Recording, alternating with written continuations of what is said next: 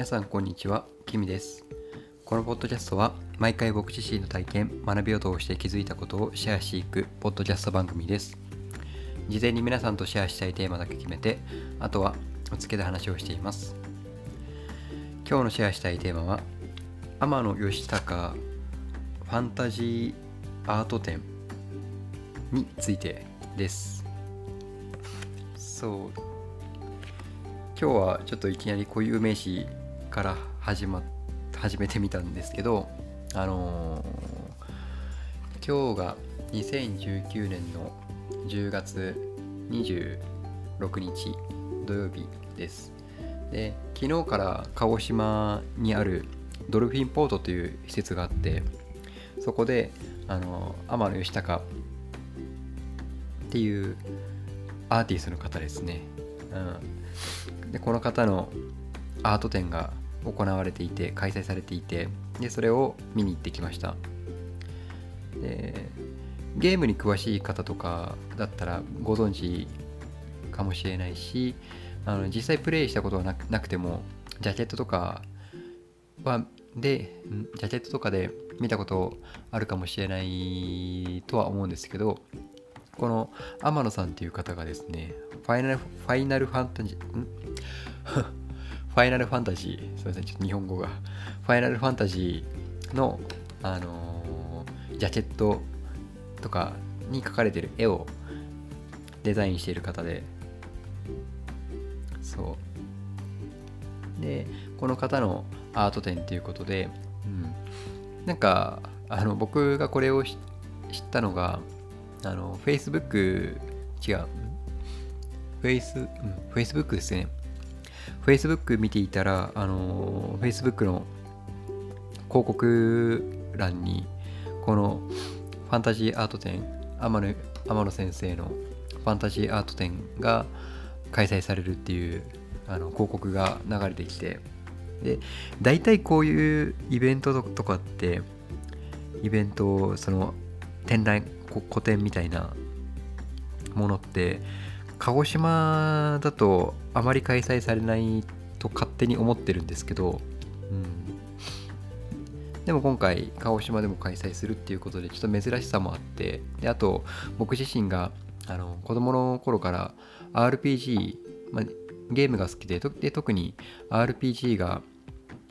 好きででその中で何が好きかっていうとファイナルファンタジーなんですよね。そう。なんかそういう思い入れもあってあのー今日見に行ってきました。で見に行ってあのー初めて知ったんですけど、うんまあ、そこまで事前に調べてなかったので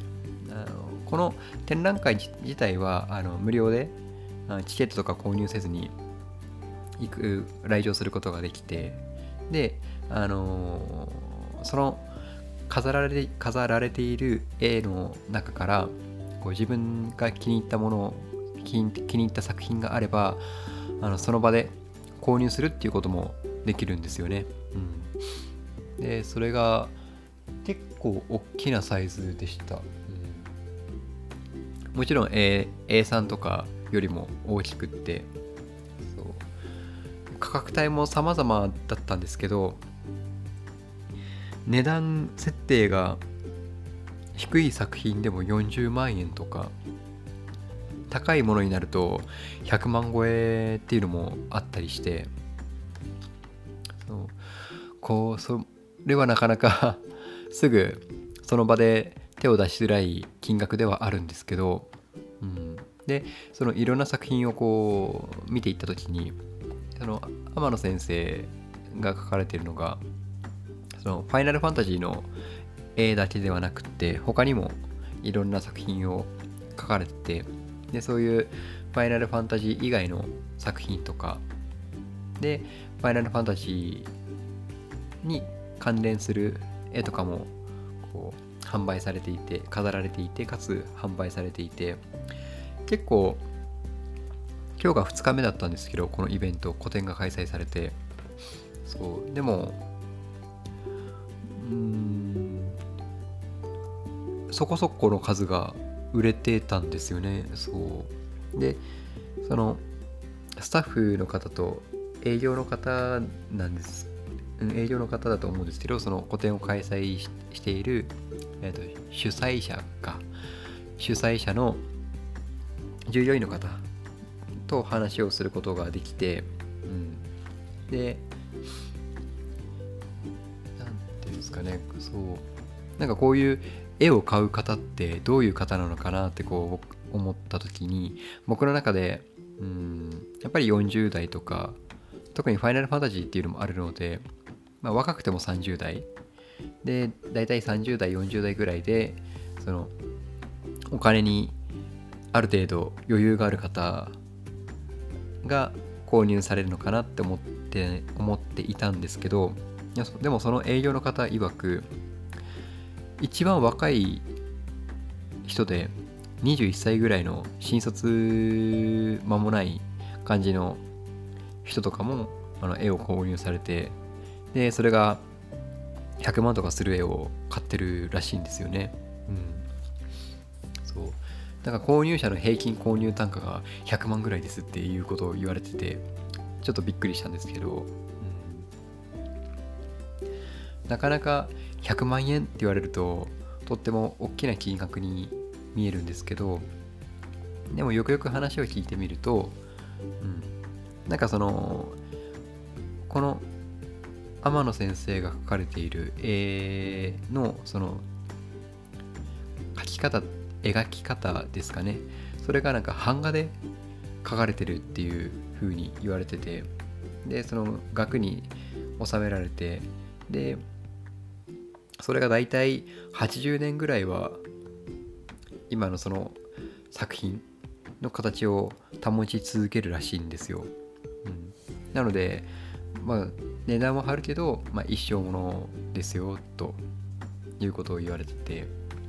まあもちろんその営業のトークっていうのもあるのかなとは思うんですけどでもそれでもなんかよくわからわけのわからないものにお金を使うよりかは自分が好きな作品があってでそのためにお金を投じるっていうのは一個ありなのかなっていうふうに思ってでこれが持ち家であっても賃貸であってもなんか自分の好きな作品とか自分が惚れ込んだものが身の回りにあるっていうのは結構あのクオリティオブライフが 高くなる一つの選択かなっていうふうに僕は思ってます、うん、最近まあそういうふうに思い始めたんですけど。さすがにあの僕はその場で購入するっていうことはしなかったんですけど来場来場された方の中のほとんどがその場で気に気に入った作品を見つけてその場で購入するで結構20代の人が多かったみたいです。でそう買い方とすると100万円いきなり100万円の作品だったら100万円をボンって一括で払うなんていうわけではなくってなんかそれを5年で分割でボーナス払い含めてでなんか月々1万円台から買えますみたいななんかそういう風な販売の仕方をされていてなんかまあ車車を買う感覚だなっていう風にちょっと思いました、うん、で結構こういう絵を価値ある絵を買うぐらいだからなんかその買ったものって僕の中では当然飾るものなんだろうなっていうふうに思ってたんですけどこれもそのスタッフの方が言われていたのは購入者のうちの半数はなんかそれせっかく買ったのにそのしまったまんまにしてるらしいんですよね。結構さっきあの絵のサイズ A が A3 よりも大きいというふうに言ったんですけど、うん、なんかそうなるとあの展示会で見てる感覚と実際それを自分の家に持ち帰ってきた時の感覚っていうのが違うらしくってなんか我が家に持ってくるとそれを飾る場所がないっていうのが結構現実問題あるらしくって、うん、なんかそれもなんか、ちょっともったいない気はするけどでもそれを普段はしまってある作品をあのふとしたタイミングでこう眺めてで何ていうんですかねめでるめでるっていうんですかねこう楽しむっていうのもなんか一つのこのアートに対する楽しみ方の一つだっていうふうに聞いて、うん、でこのも天野先生が今今年67歳っていうことでなんかアーティストとしてはこの60代っていうのが一番いい時期らしいです、うん、それはなぜかというと70歳を超えてしまうとやっぱりこう体力的にあの難しいあの集中力、うん、集中力が続かなくなってしまったりとか体力がそれまで50代60代とは違っていたりとかもするし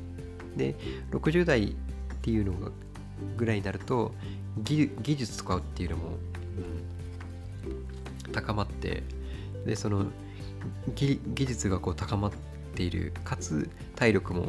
まだ体力も集中力もまだ備わっているっていうので60代っていうのがアーティストにとっていいこう時期いい年代っていうのを聞いてああそうなんだっていうふうに思いました。なんかこうスポーツ選手とかだともう大体種目にもよると思いますけど10代後半から20代がピークでで、うんまあ、いいとこ30代前半とかまでがトップでそれ以降は体力が落ちていってでこう引退にっていうのがスポーツの世界なのかなっていうふうに思っているのでなんかそういうスポーツの世界とはまた違うんだなっていうふうに思いました、うん、で僕が今こう職人の世界にで働いているんですけどなんかそういうのを見ててもやっぱり60代の方って職人さん60代の職人さん職人さんってまだまだ元気でで60代ってもちろんそれだけ積み重ねて積み重ねてきたものがあるので、うん、大体皆さん30年40年のキャリアが当たり前なので。でそういう方からすると60代ってまだまだ動けるのでなんかそこって僕が今働いている職人の世界っていうのとこのアーティストの世界っていうのはなんか結構近いように感じました、うん、今回は手が出なかった出ませんでしたけど、うん、なんかいずれはこの家に絵を飾るっていうのもなんか面白そうだなっていうふうに思ったので今日はちょっとこういう話をシェアさせてもらいました。本日のポッドキャストをお聴きいただきありがとうございました。あなたにとって今日がいい一日でありますように。バイバイ。